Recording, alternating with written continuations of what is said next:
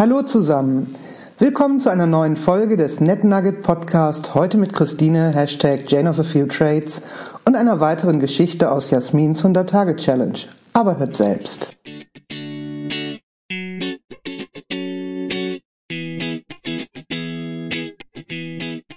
Sehr oft werde ich gefragt, was man denn tun soll, wenn man das Netzwerken nicht mag. Das Netzwerken als solches, weil man lieber für sich ist dann frage ich gern, was denn generell am Netzwerken so grauenvoll ist und am Für sich sein besser. Was denn besser sein kann, als im regelkonformen Bodycheck mit anderen auf dem Spielfeld den Puck zu jagen? Die Antworten lassen sich alle auf zwei Faktoren runterbrechen. Es nervt der Stress mit dem Abstimmen über weiteres Vorgehen auf dünnem Eis und die ewigen Diskussionen auf sicherem Eis. Man möchte also lieber alleine werkeln, weil dann weniger Abstimmungsstress in kritischen Situationen und in Friedenszeiten ist. Die kommen natürlich auch im Job vor.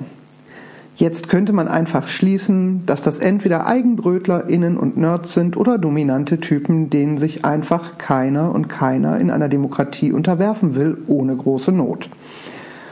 Und in der Tat habe ich auch schon Netzwerkanalysen als Einstellungstest durchgeführt. Denn die vielbeschworenen Big Five lassen sich da auf einen Schlag in relativ kurzer Zeit testen und alle Stärken und Schwächen ohne riesiges Assessment-Verfahren sichtbar machen.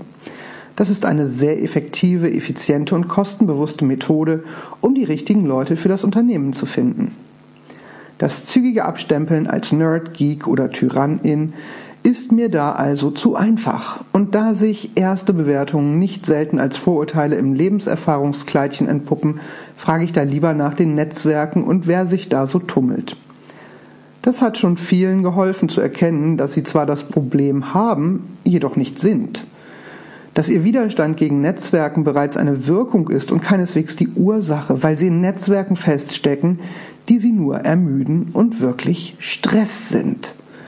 Natürlich gibt es auch diejenigen, die andere dominieren wollen und auf wieder borstige Freigeister treffen. Natürlich gibt es auch diejenigen, die wirklich von anderen keinen inhaltlichen Zugewinn bei der Lösungssuche bekommen. Natürlich gibt es auch diejenigen, die einfach schneller sind als ihr Umfeld und ständig an der Ziellinie auf die Nachhut warten müssen. Aber die alles entscheidende Frage ist doch, warum um alles in der Welt suchen diese Menschen sich dann keine ebenbürtigen Netzwerkpartnerinnen? Die Antwort ist oft sehr überraschend. Oder eben eigentlich auch nicht. Die meisten von diesen netzwerkgestressten Leuten bleiben, wo sie sind, oder gehen in das moderne Eremitendasein, weil sie befürchten, dann selber der Hemmschuh zu sein. Und aus dem vermeintlichen Überlegenheitsgefühl, schneller, höher, weiter zu springen, schält sich der kleine ungute Samen der Minderwertigkeitsgefühle heraus. Wer bleibt, wo er oder sie ist, obwohl es nervt und stresst, sollte nochmal seine Motive und Ziele überprüfen, warum es da trotzdem gemütlicher ist, als sich neue MitspielerInnen zu suchen.